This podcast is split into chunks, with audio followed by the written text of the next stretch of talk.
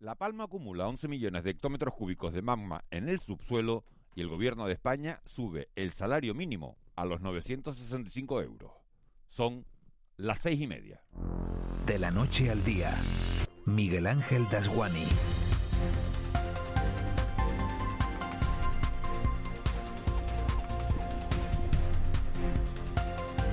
¿Qué tal? Buenos días. Podemos pedir toda la calma y toda la prudencia del mundo y por supuesto mantenerla, pero lo que es inevitable es que en este final de la semana miremos todos hacia La Palma. Mucho más después de saber que en el subsuelo de la zona donde se han producido los más de mil terremotos se acumulan nada más y nada menos, Eva García, muy buenos días, que 11 millones de hectómetros cúbicos de magma. Muy buenos días, Miguel Ángel. Sí, no estamos acostumbrados, aunque debería ser por el lugar donde vivimos, a tener tanta información sobre lo que ocurre bajo nuestros pies, pero estamos aprendiendo muchísimo en todo este proceso, porque son precisamente esos 11 millones de hectómetros de magma los que han originado el abultamiento del terreno, que empezó siendo de un centímetro y aquí estamos hablando en las últimas horas de los 9.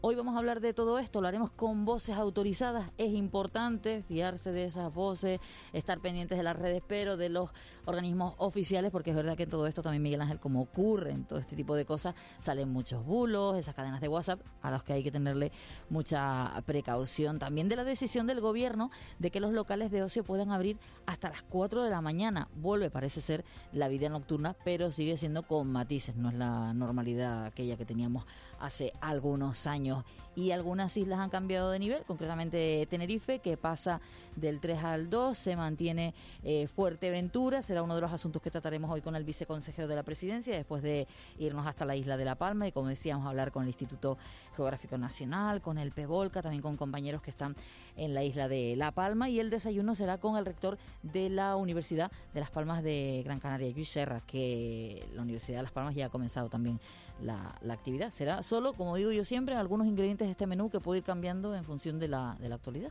Le vamos a preguntar a, Luis Serra sobre si es lo mismo dar las clases online que tenerlas de manera presencial y seguro que alguna pregunta también eh, le hacemos sobre el COVID porque hay que recordar que Luis Serra fue nombrado en su día, en los momentos más difíciles de la época COVID, de la época de esta pandemia, era el portavoz del consejo que asesoraba al gobierno de Canarias. Todo eso es noticia, como ha contado Eva en Canarias. Hay otros asuntos también que tienen su epicentro en la península y de los que vamos a hablar porque nos afectan y mucho. Entre ellos, ese acuerdo alcanzado anoche para la subida del salario mínimo interprofesional en 15 euros a partir de este mismo mes. Desde septiembre se sitúa el salario en los 965 euros. Hay que decir acuerdo, pero acuerdo entre gobierno y sindicatos, porque la COE se ha quedado fuera. También es noticia hoy que Italia se convierta en el primer país occidental que obliga a vacunarse, obliga del verbo obligar, han oído bien, a todos sus trabajadores. ¿Cabría una medida así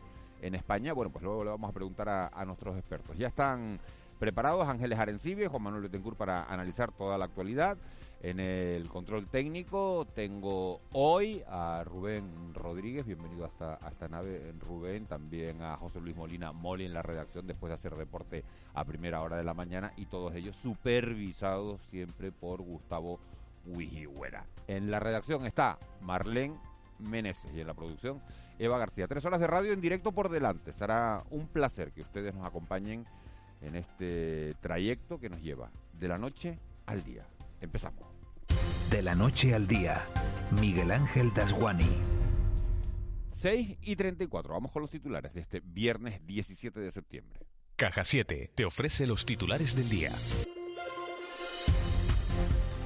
Se mantiene el semáforo en amarillo en la isla de La Palma. En los municipios Los Llanos de Aridane, Mazo, El Paso y Fuencaliente es lo que ha asegurado Mariano Hernández Zapata, el presidente del Cabildo de La Palma, tras la reunión del PEVOLCA. Además, ha dicho que se constata una disminución en el número de sismos y una magnitud, pero que la deformación acumulada aumenta a 10 centímetros. Se ha incrementado la deformación del terreno hasta alcanzar casi los 10 centímetros, podría decir. Eh, ha habido una disminución durante la noche de, ayer y las primeras horas de la mañana de hoy de eh, los movimientos sísmicos, y, pero bueno, eh, al final eh, lo que nos viene a indicar esto es que continúa el proceso, continúa el proceso preeruptivo, que podrá culminar en erupción o no culminar en erupción. No tenemos certezas para asegurar ninguno de los dos escenarios. A partir de las 10 de esta mañana se volverá a reunir el comité científico y a las 12 el plan de dirección que cuenta desde ayer con Miguel Ángel Morcuende, jefe de Servicio de Seguridad y Emergencias de Cabildo, como director técnico del PEVOLCA. Además, el Instituto Volcanológico de Canarias, desplazado en la isla, sigue de cerca este evento. Entre otras cuestiones, se está analizando el agua de la zona, hasta el momento sin peligro para la población.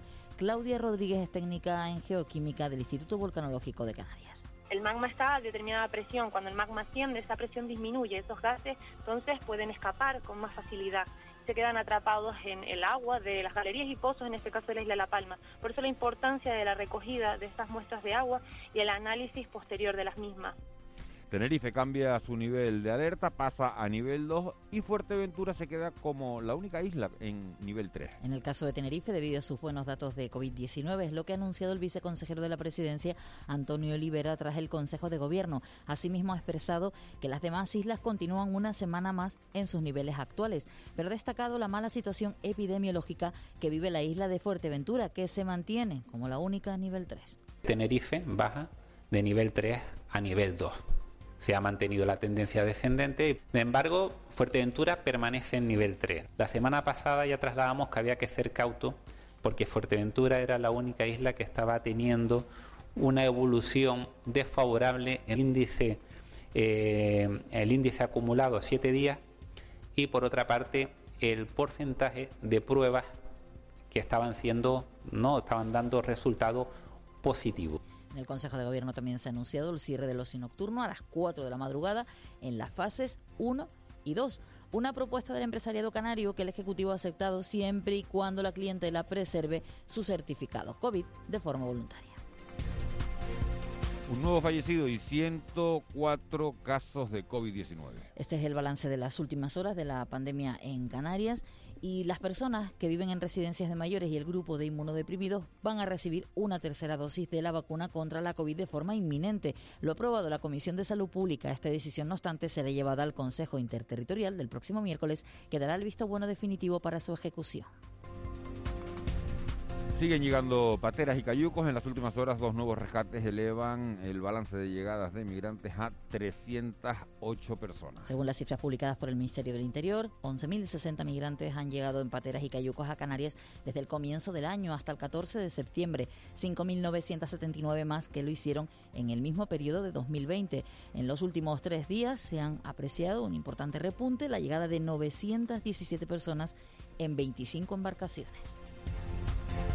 Y anoche hubo acuerdo entre el gobierno y los sindicatos para subir el salario mínimo interprofesional. La vicepresidenta y ministra de Trabajo, Yolanda Díaz, ha logrado el visto bueno de los sindicatos a su propuesta de subir el salario mínimo interprofesional en 15 euros desde los 950 actuales a partir del 1 de septiembre. Será suficiente para que lo presente al Consejo de Ministros, a pesar de que no cuenta ni con el visto bueno de las patronales empresariales ni de la vicepresidenta Nadia Calviño, que el pasado lunes había manifestado claramente que sería preferible aprobar esta medida en octubre.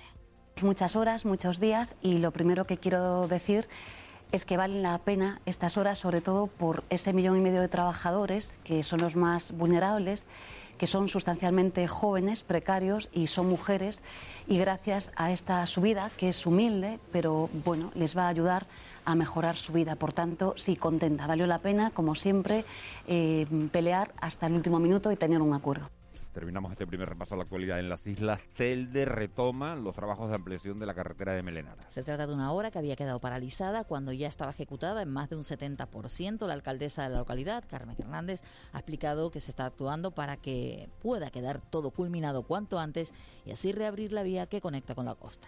Queda poco, simplemente pavimentar y acabar el carril eh, bici y la zona por peatonal y luego ya solo quedaría el asfalto. Así que trabajamos intensamente para que cuanto antes podamos acabar esta obra y que por fin los ciudadanos de Tel, de, la costa y de Calero Casas Nuevas puedan disfrutar de esta ampliación y de esta zona peatonal que comunica estos barrios con, con la costa, con la playa, con Melenara básicamente. Te presentamos En Plan Fácil, nuestra manera de hacerte la vida más fácil. Abre tu cuenta y disfruta de todo un mundo de ventajas. Da el salto a Caja 7. Porque somos la Caja de Canarias.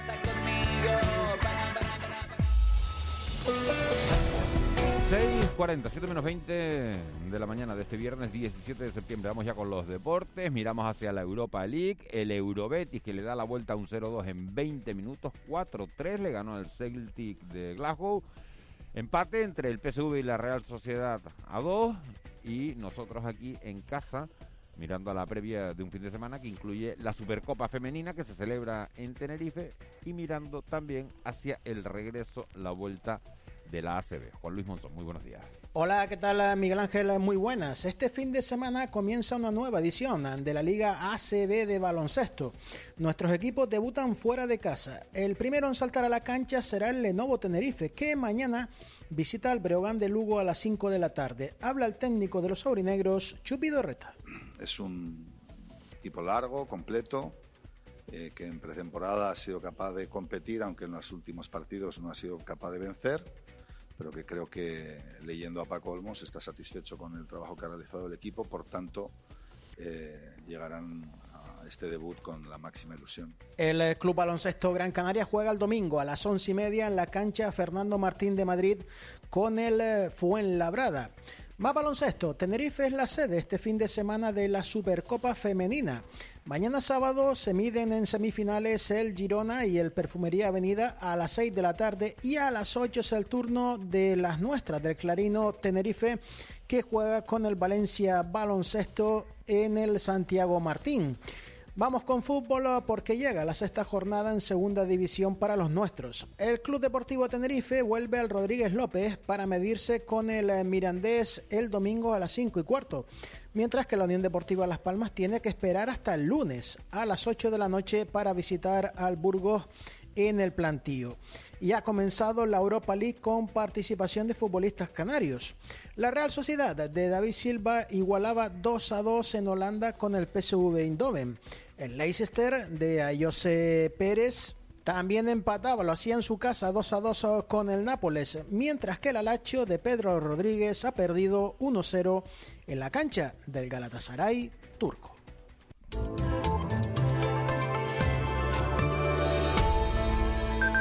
6.42, Eva García, ¿qué tiempo nos encontramos este viernes? Podríamos decir que un viernes de otoño, aunque todavía quedan unos días hasta el próximo miércoles de, verano, pero sí es verdad que se nota sobre todo desde la tarde de ayer donde ha caído alguna gotita en algunos puntos de Canarias y parece que hoy tendremos de nuevo ese día con sol, nube, lluvia débil, dispersa, sobre todo en la cara norte del archipiélago. No son descartables chubascos también en el oeste de La Palma y oeste y sur de Tenerife ya por la tarde. Las temperaturas apenas cambiarán, las máximas en la costa rondarán los 28 grados y la sensación será de bochorno, que es algo también que estamos viviendo o sufriendo los últimos días. El viento soplará del nordeste flojo a moderado y en el mar olas de 1 a 2 metros.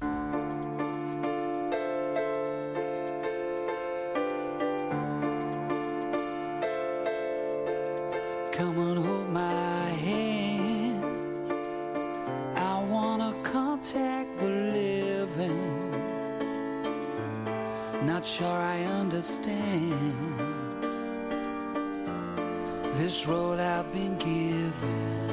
643, Eva García, ¿quién es el que ha elegido la canción de hoy? Nuestro músico, experto, técnico, productor, José Molina. Sabía que, tenía que ser alguien que, entendiera. De sí, sí, sí. No, pero este tema está muy guay, ¿no? Por eso, muy bonito. es para despertarse con calma, como le gusta a él, seguramente. No, pero ahora, ahora sube un poquito el, el, ánimo de la canción, sí, sí. Cuando le digo que como le gusta despertarse a él, no es que lo haya visto despertarse nunca, ¿no?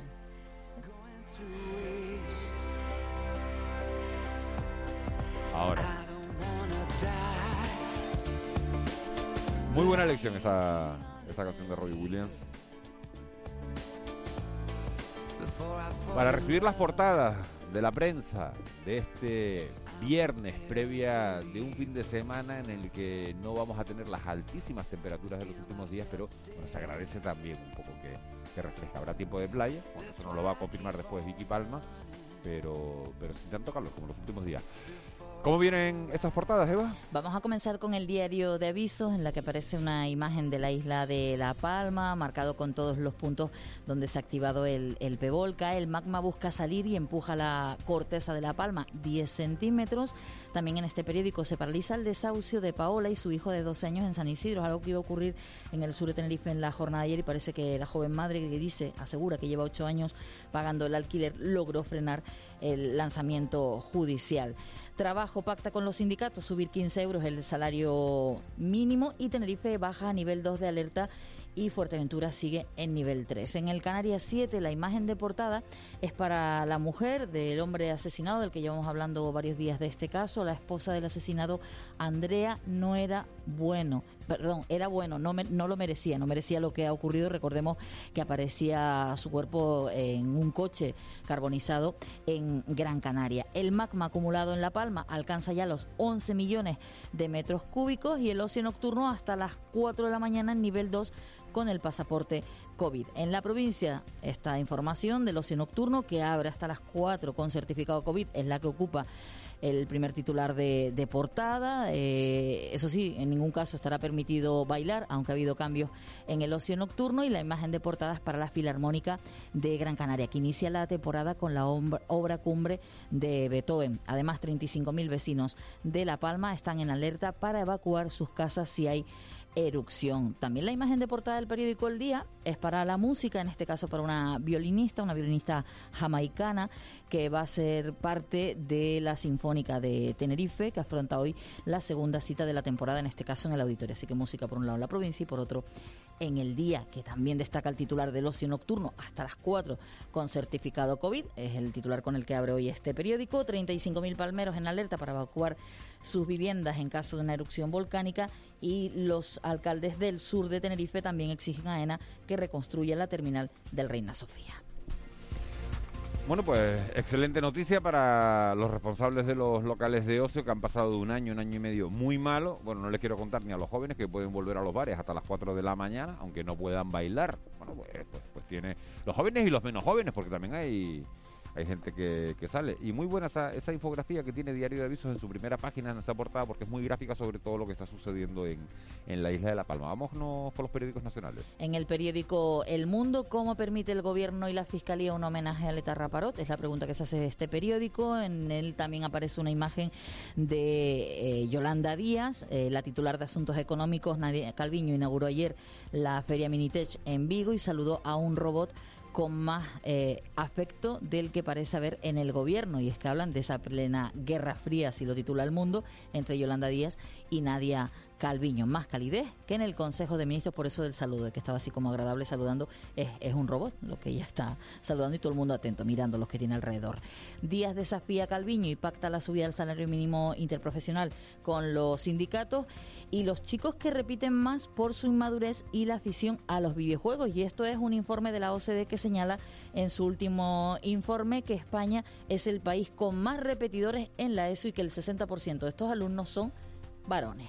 En el periódico El País, el Constitucional prepara un fallo contra el cierre del Congreso en marzo. La mayoría conservadora cree que se impidió el control del eh, parlamentario, por eso del cierre que hubo con respecto a la COVID y el confinamiento. Estados Unidos y China tensan su pulso por los submarinos nucleares. El pacto de Biden con Australia despierta la ida de Pekín y revela que sus alianzas viran hacia Asia. Y la imagen de portada, Miguel Ángel, es la de un lugar que no sé si has podido estar, si he tenido la suerte, que es el Arco del Triunfo de París empaquetado el triunfo póstumo de Cristo. Es un artista que tenía pensado hacer esta, esta obra. Eh, hace ya algún tiempo lo llevaba diseñando, falleció y su familia se encargó de empaquetar el Arco del Triunfo, que es una imagen que desde ayer ya se ven en, muchos lugares, en las redes, en las imágenes de televisión.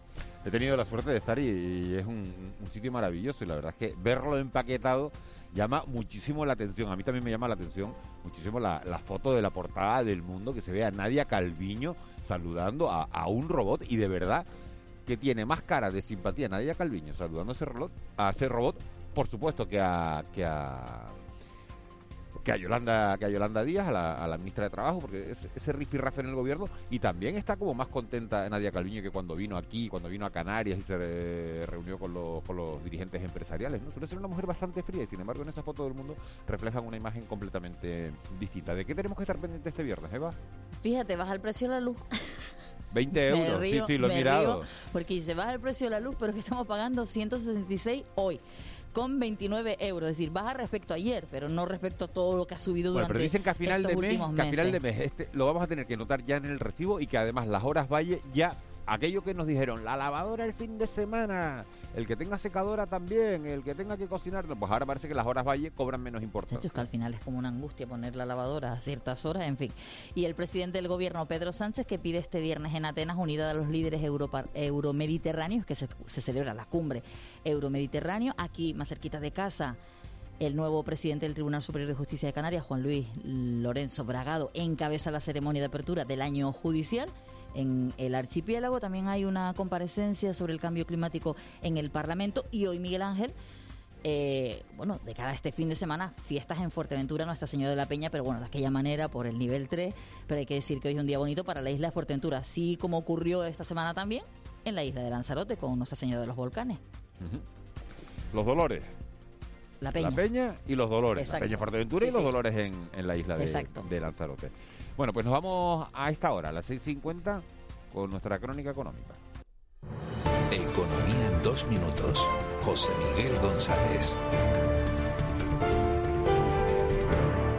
Y José Miguel González nos habla hoy de pobreza. José Miguel, muy buenos días. ¿Qué tal, Miguel Ángel? Buenos días. Acabar la semana hablando de pobreza pudiera parecer incómodo, porque en la mayoría de las ocasiones se genera rechazo no tanto hacia las personas, sino a su condición social.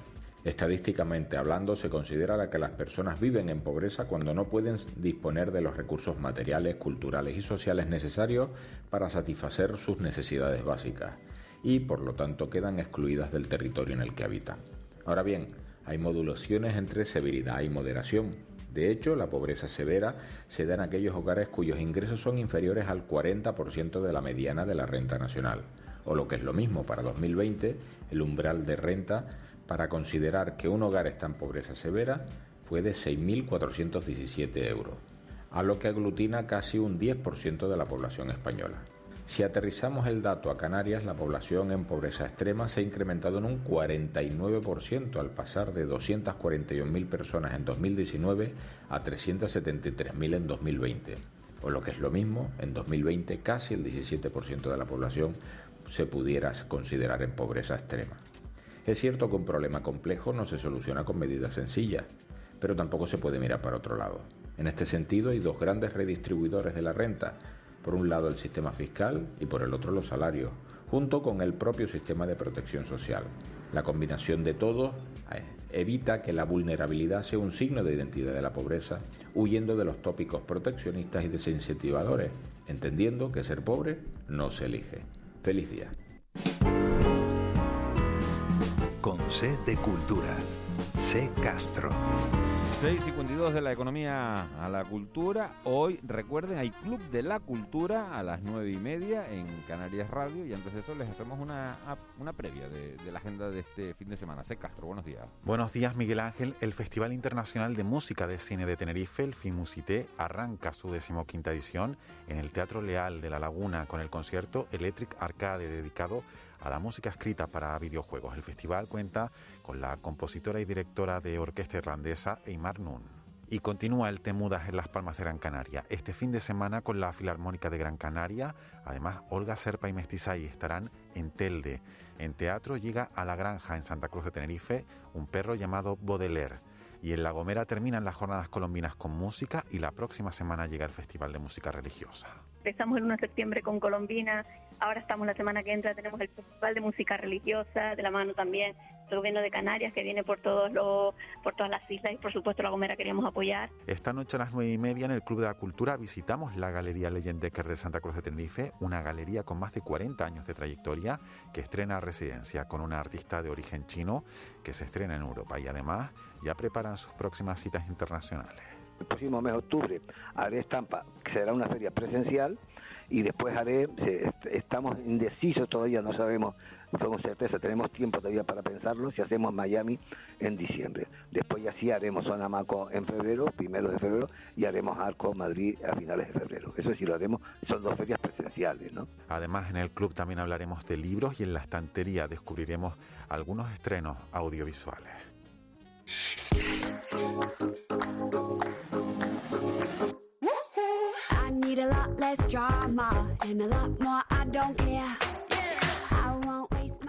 Y un último apunte, Marion Cotillar recibe el premio Donostia, arranca por fin el Festival de Cine de San Sebastián, el certamen reconoce a la actriz y también recordará a Luis Gasca, que fue director del festival a finales de los años 70 y a principios de los 80, y también al cineasta Bertrand Tavernier.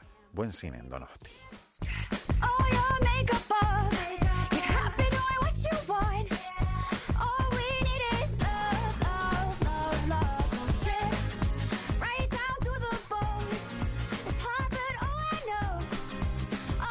...6.55... Hora de Marlene Meneses. Muy buenos días. Buenos días, Miguel Ángel Dajuani. ¿Cómo estás? Pues muy bien, aquí de viernes ya. De, viernes, ¿no? Los viernes, los viernes tienen como un sabor especial. ¿no? Sí, sí, un sabor rico. ¿Sí? ¿En, las redes sociales también? En las redes sociales también hay mucha chicha ¿Está la gente más tranquila o, la gente se incendia? Las redes, sociales, las redes sociales están on fire. La gente se incendia muchísimo. Y mucho más con el tema que vamos a hablar ahora, porque hoy es trending topic Adiós Oligopolio. Es una campaña que inició Facua para hacer boicot a empresas como Endesa, Iberdrola y Naturgy. Y no veas eh, la cantidad de apoyo que están recibiendo y también de detractores, porque dicen que al final todas las empresas van a hacer lo mismo y, que esto es algo que no, que no se consigue haciendo este boicot. También en las redes sociales están cargando y fuerte contra Tesanos utilizando ese hashtag.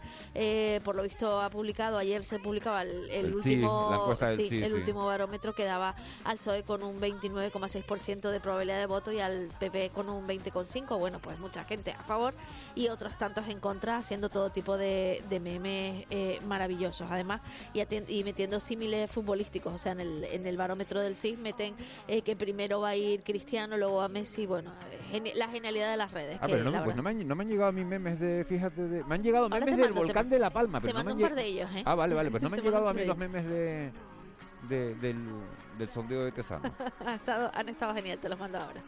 Vale, vale. Día Mundial de este 17 de septiembre de qué? De la seguridad de los pacientes. Fue proclamado por la Organización Mundial de la Salud en 2019. La creación de esta efemería tiene como finalidad promover acciones para fomentar la seguridad en la atención a la salud de las personas, así como priorizar el aspecto como el atributo esencial de la calidad del servicio prestado por los centros de salud.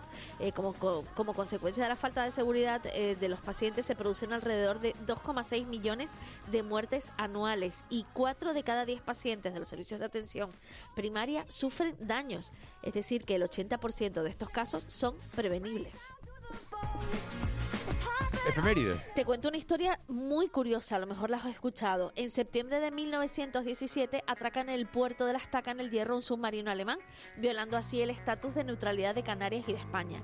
Se dice, según algunas, algunas crónicas, que tal día como hoy, el alcalde de Valverde de aquella época, Juan Ayala, exige hablar con el comandante, se planta en el muelle, exige hablar con el comandante y es invitado a subir a la nave. La nave zarpa con el alcalde dentro. Una semana después, cuando ya se daba por perdido al regidor, regresa al submarino y desembarca el alcalde. Esto ha quedado eh, como una anécdota, como una leyenda. Eh, existen crónicas que sí que especifican que es cierto que el submarino llegó, atracó, estuvo, porque luego además se encontró sumergido en aguas de Canarias años después, en 1941, por ejemplo, se hablaba ya, se databa este, este acontecimiento. Lo que no queda tan claro es si realmente el alcalde mm, desapareció esa semana por estar dentro del submarino o por otra cosa. El tema es cómo se lo explica a tu mujer. Bueno, eso, eso no está tan no, que me metí en un submarino y me fui, y me fui. Tú explicándolo a tu mujer y eso lo estaría pensando, estaría en el submarino y diciendo, ay, mi Lo del submarino fue real, ¿eh? En 1978 además se firman los acuerdos de Camp Davis por la paz en Oriente Medio entre el presidente egipcio Anwar el-Sadat y el primer ministro israelí eh, Menahem Begum. También en 2001 la Organización Mundial de la Salud del Comercio, de, perdón, la Organización Mundial del Comercio aprueba la adhesión de China. Y en 1990 91 se metían en el estudio esta banda llamada Guns N' Roses y creaba el álbum doble Use, eh, Use Your Illusion, el 1 y el 2 con canciones tan maravillosas como este Don't Cry.